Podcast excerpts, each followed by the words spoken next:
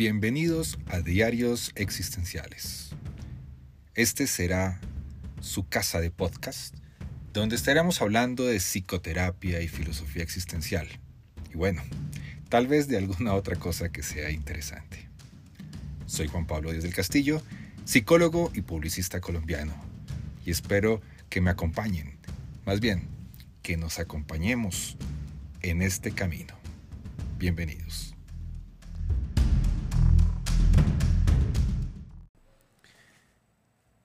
Hola, desde los micrófonos de los diarios existenciales soy Juan Pablo Díaz del Castillo y les doy la bienvenida a un nuevo episodio.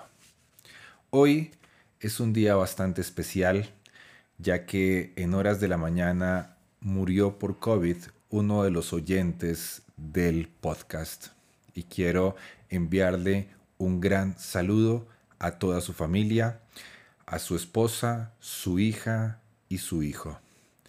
Desde los diarios existenciales les damos una compañía y un abrazo muy grande en esta oportunidad.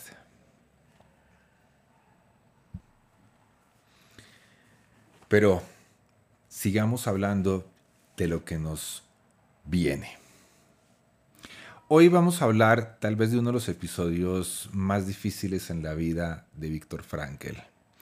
Hoy vamos a acordarnos que Víctor dejó el gueto de Teresin y tomó un tren con rumbo desconocido.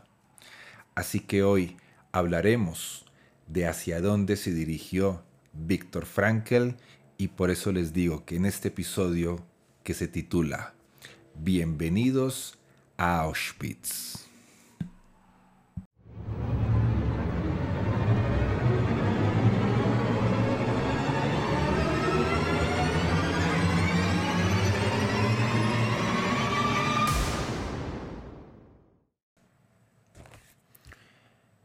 Mientras aguardábamos la ducha, se hizo patente nuestra total desnudez en su sentido más literal. El cuerpo, sin pelo y nada más. Nada. Tan solo poseíamos la existencia desnuda. ¿Quedaba algún vínculo material con nuestra existencia anterior? Yo conservaba, conservaba las gafas y el cinturón que poco después cambié por un pedazo de pan. Víctor Frankel, El hombre en busca de sentido. Este es una breve introducción para hablar de lo que va a ser el episodio de hoy.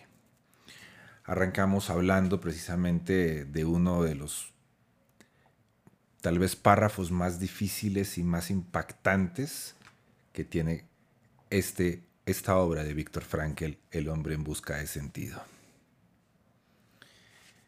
Conforme recorrieron 400 kilómetros que los habría de alejar de Teresin, Víctor Tilly y los demás personas fueron advirtiendo que se dirigían hacia Auschwitz, al norte de la frontera entre Checoslovaquia y Polonia. Auschwitz era el campo de exterminio nazi más grande, y de ahí su terrible fama.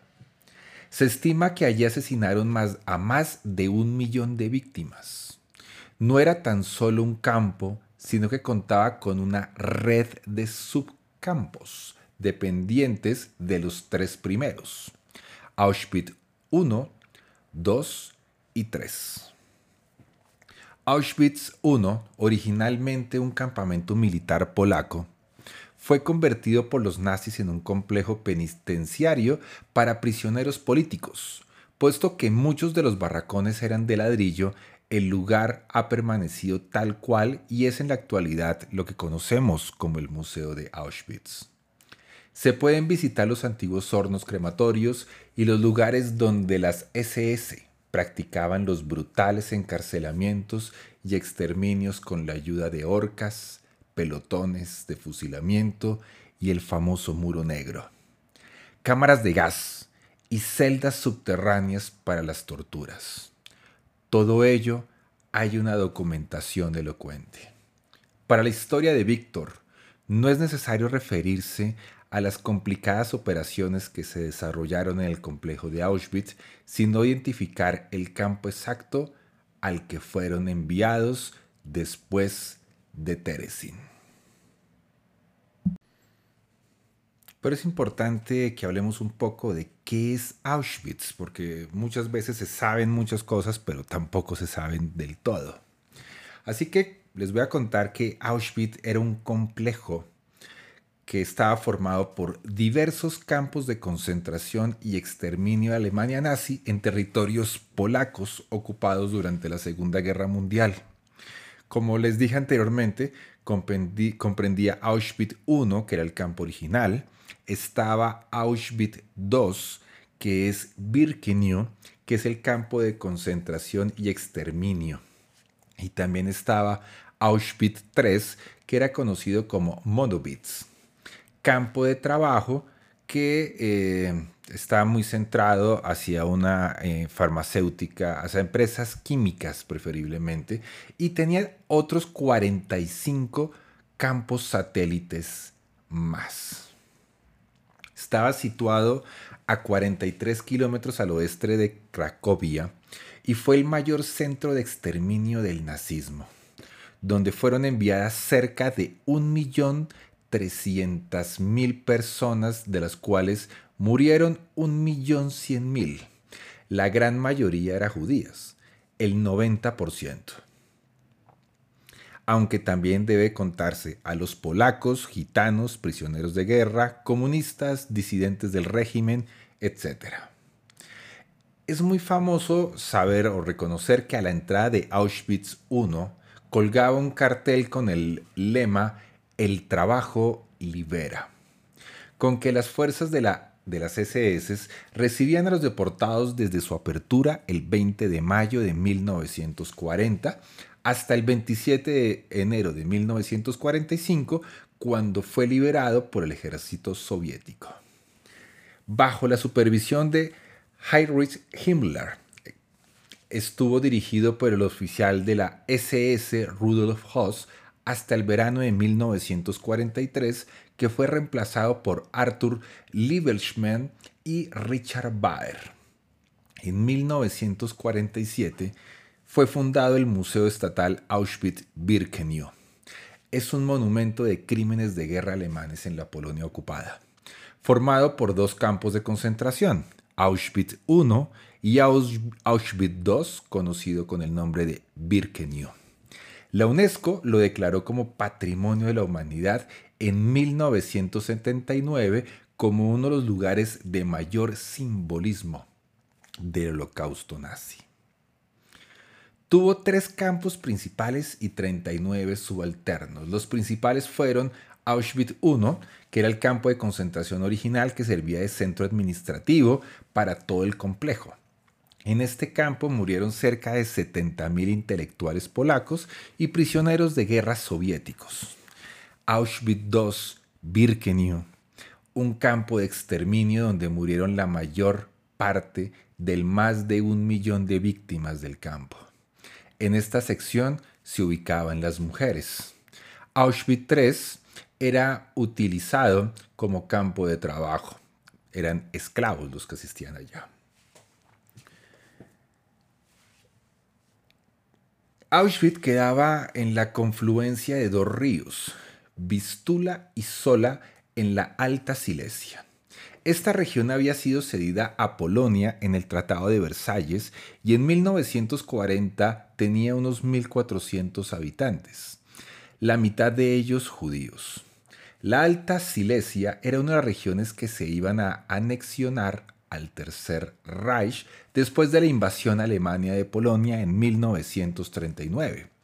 Pero al estar muy industrializada no era adecuada para la germanización de colonos granjeros prevista por las autoridades nazis para los nuevos territorios. En consecuencia, Auschwitz fue concebido como un campo de tránsito para someter a la población polaca que debía ser utilizada como mano de obra. En 1940, Himmler decidió la creación del campo y el, día 30 nombró a su primer comandante, Rudolf Hoss. Él se hizo cargo el 4 de mayo y su primer cometido fue la construcción de las, de las instalaciones a partir de unos barracones del ejército polaco sobre unos terrenos dedicados a los caballos, a la cría de caballos. Los primeros internos, internos de Auschwitz fueron 30 criminales alemanes procedentes de una población que se llamaba Sachsenhausen, cuya finalidad era convertirse en los primeros capos del recinto. Y 728 prisioneros políticos polacos que llegaron el 14 de junio desde Tarnow. Tanto el sistema de capos como el famoso lema El trabajo os libres fueron importantes para Hoss a partir de su experiencia en Dachau, su primer destino en el sistema de campos nazi.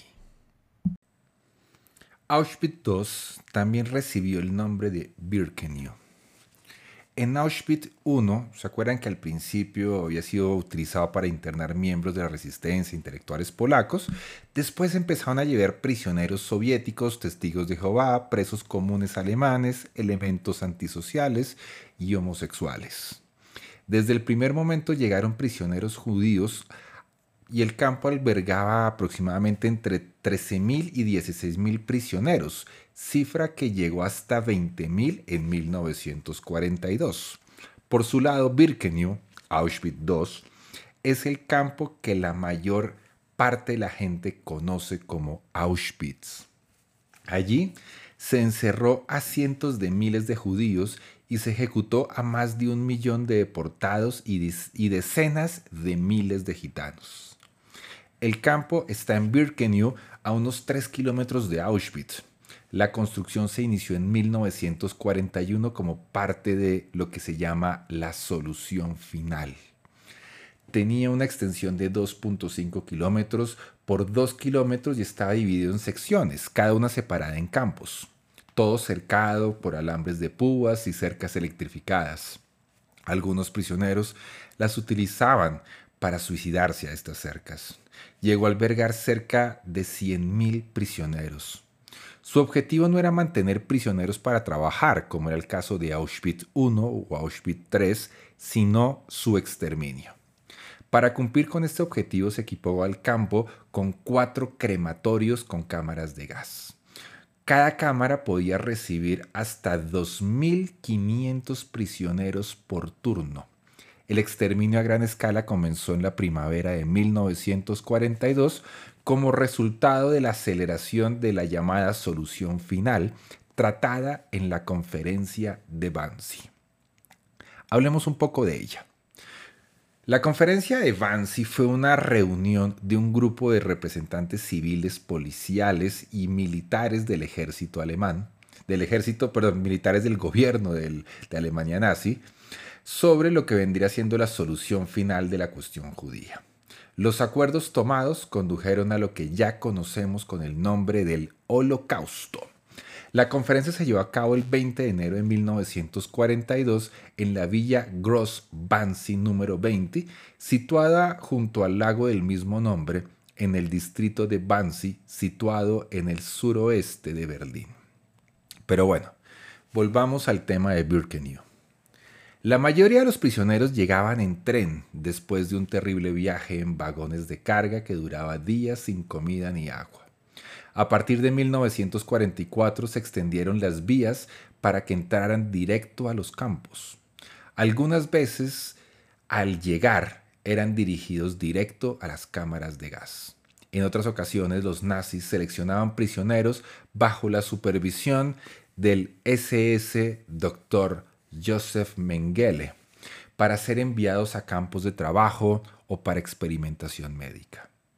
Niños, ancianos y enfermos iban directo a las cámaras de gas coordinadas por el SS Otomol. Aunque no es erróneo decir que los Frankel fueron conducidos a Auschwitz, el lugar exacto donde pasaron su estancia fue el campo de Birkenau. Si nos encaráramos o sea, si nos subiéramos hoy a la torre de vigilancia que se encuentra por encima de la puerta de la puerta de la muerte por la que entraban los trenes para descargar a sus ocupantes, ante nuestros ojos se extenderán un manto de chimeneas y ruinas de barracones destruidos que contrastan con los nuevos museos de holocausto, de una arquitectura, iluminación y despliegue creativo sorprendentes, semejante al que se usa en los museos de arte y a los que llega tras pasar por tiendas de recuerdos provistas del sistema de aire acondicionado. Este tipo de museos son controvertidos y aterradores a su manera. Víctor ha mencionado en muchos de sus libros que vivió en uno de los barracones de madera del denominado campo familiar, un grupo de construcciones entre tantas otras. Suponía que el nombre procedía de un plan de los nazis que hoy sabemos que hasta 1944 en Birkenau hubo una sección destinada a los gitanos y que había sido bautizada con el nombre de Campamento Familiar Gitano. En su origen, Aquellos enormes edificios habían sido caballerizas, algo que se puede imaginar el visitante nada más al verlos. Al menos uno de los barracones del campamento familiar sigue en pie. La situación en Birkenau era desesperada y el campamento estaba infestado de ratas y era un foco de todo tipo de enfermedades. El agua no era potable y las instalaciones sanitarias se limitaban a unas vulgares letrinas, centenares de hoyos en unas trincheras rodeados de cemento. Desde la torre de vigilancia que hemos mencionado anteriormente, a lo lejos asesinatos cometidos durante el holocausto alcanzaron cifras apabullantes. Si echamos un vistazo de cerca a las ruinas de las cámaras de gas, aún se pueden advertir las escaleras que descendían a los vestuarios y a las duchas del sótano.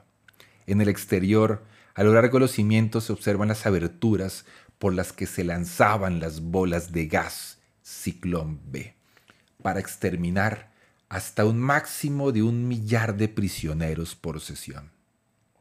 Hoy en día, se puede pasear por las mismas vías del tren en que llegaban los prisioneros, incluidos Tilly y Víctor. Allí mismo el doctor Joseph Mengele, apodado el Ángel de la Muerte, hizo buena parte de sus pérfidas selecciones con un movimiento de su dedo, condenando a muchos prisioneros a la muerte inmediata.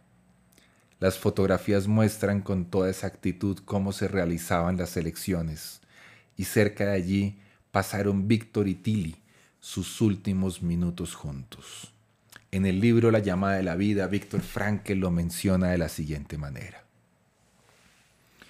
Fue un momento del todo irónico porque sabíamos que a nadie le importaba lo más mínimo nuestras vidas y que nos despojarían de todo. Así que nos limitamos a reír y con un placer inarrable Tilly me enseñó cómo había destrozado su reloj chapado en oro pisándolo en el piso.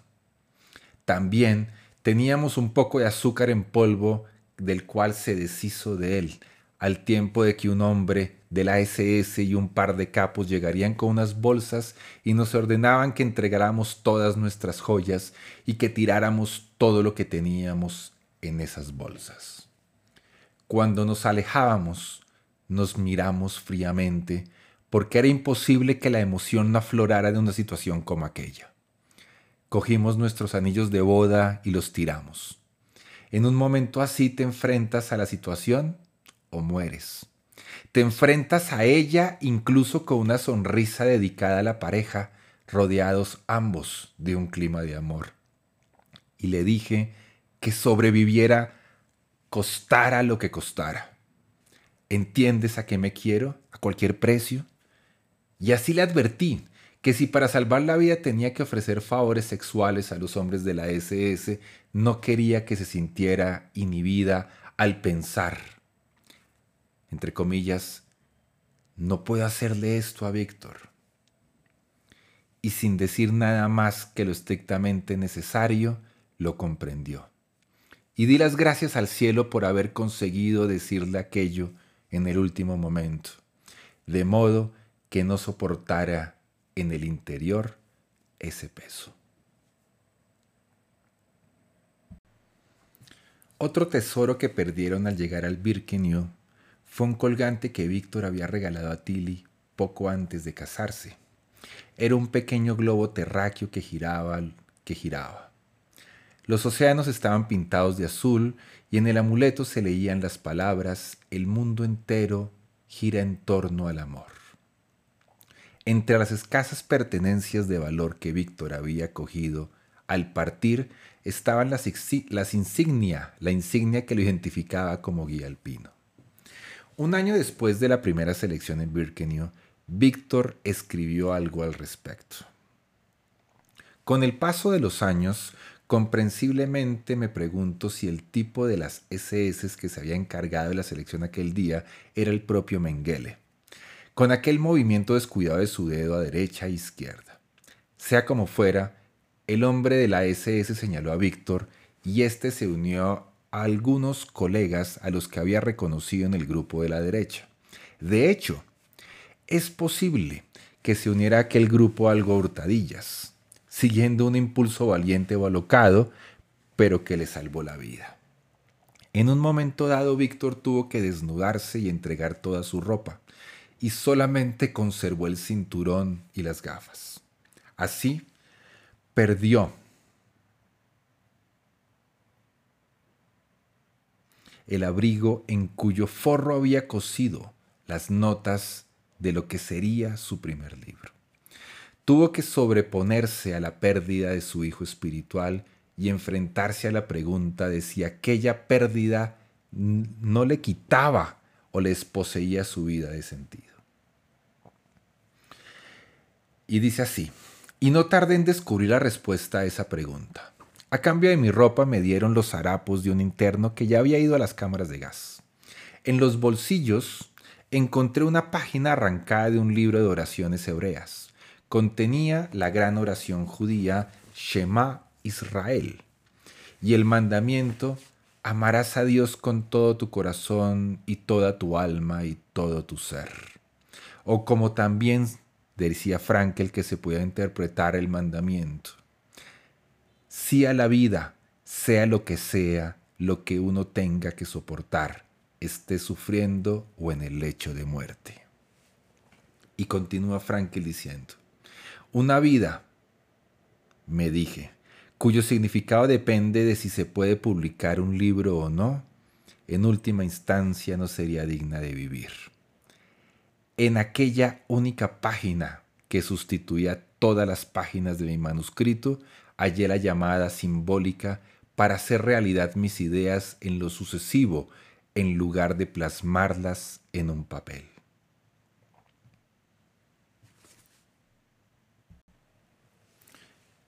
El lunes 23 de octubre de 1944, la situación en Birkenau no podía ser más extravagante. Era el cumpleaños de Tilly y llevaban alejados el uno del otro desde el día de la selección. Después de ser liberado, Víctor escribió sobre aquella noche en su famoso libro El hombre en busca de sentido. Jamás olvidaré cómo me despertó de un profundo sueño provocado por el cansancio en mi segunda noche que pasé en Auschwitz a causa de la música. El guardián de la cabaña estaba celebrando algo en su habitación, que se hallaba junto a la entrada. Por encima de algunas melodías trilladas se oían unas voces alegres. De repente se hizo el silencio y en plena noche un violín, un violín entonó un tango muy triste, una melodía poco habitual y que no había sufrido el desgaste de que la pusieran una y otra vez. El violín lloraba y una parte de mi ser lloraba con él, porque ese mismo día alguien cumplía 24 años. Esa persona se hallaba al otro lado del campo de Auschwitz posiblemente a unos pocos metros de distancia, pero no por eso podría llegar hasta ella. Esa persona era mi esposa. En Birkenau, ya desde la primera selección realizada un día o dos antes, Víctor y Tile tuvieron que separarse. Víctor lo dice. Podían llegar varios convoys cada día, cada uno con un millar de personas, y tenían que ponerse en fila de uno y yo también tuve que hacerlo en varios momentos. Mengele estaba ahí señalando con el dedo el destino de esas personas. El 90%, Ancianos, mujeres, niños, madres, enfermos iban a la izquierda y eran inmediatamente conducidos a las cámaras de gas. Ni siquiera llegaban a la noche. ¿Para qué? Instintivamente me erguí para tener buen aspecto. Otros como yo iban a parar a otro campo de concentración. Pasadas tres noches, escogieron a algunos cientos de trabajadores y los enviaron a Baviera. Durante esos tres días tuvimos que volver a pasar frente a Mengele, pues estaba especialmente interesado en la gente que usaba un braguero por problemas abdominales llevaba a cabo algunos experimentos, por lo tanto buscaba sobre todo unos gemelos. Así que nos trasladaron a otros campos. Por ejemplo, si en Bergen-Belsen necesitaban a 500 mujeres para una fábrica, llamaban a Mengele y le decían que hacía falta ese número. La causa de mi traslado fue que tuvimos que construir un campo de concentración en la red de campos de Dachau, un subcampo, el mismo en que más tarde me confinarían. Víctor pasó con éxito cuatro selecciones en Birkenau que en caso contrario le podrían haber llevado a la muerte en cualquier momento. La primera se produjo al llegar, y en esa lo separaron de Tilly. La siguiente fue obra de Mengele cuando buscaba unos gemelos y gente con algún defecto, y, y Víctor no revestía aparentemente ningún interés para sus experimentos. En la tercera, estuvieron a punto de enviarlo junto a un grupo de prisioneros a un destino desconocido, posiblemente a su muerte. Víctor estaba convencido de que el mismo criminal de poca monta de su vecindario de Viena, que lo había devuelto a Teresin, después de proponerle una paliza en la pequeña fortaleza, le salvó por segunda vez. Aquella sanguijuela, un capo judío de la SS, vio que Víctor se encontraba casi al final de la fila de unas 100 personas y se las ingenió para sacarlo de ahí y sustituirlo por otro prisionero. Un guiño más del destino, Víctor. Decía, un guiño más del destino. Y Víctor adoptaba un tono filosófico cuando hablaba de aquello. Hay una versión de esta historia en mi libro sobre el campo de concentración en la que afirmo que no podías hacer nada porque nunca sabías cuál era la mejor opción. ¿Pueden llegar a entenderlo? Así que lo dejabas todo así que lo dejaba todo en manos del destino. Nada era racional.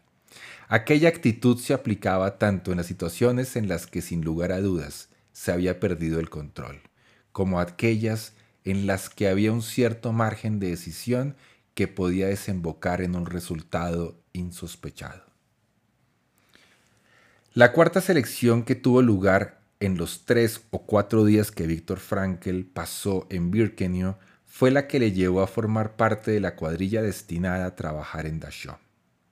Y dice así, de pronto tuvimos que abandonar los barracones en los que vivían más de un millar de personas y que en el pasado habían sido unas caballerizas. Seleccionaron algunos centenares de entre nosotros y nos enviaron a un campo de trabajo. Para cerrar este episodio, voy a leerles un párrafo que me parece muy interesante sobre la experiencia vivida de Víctor Frankl.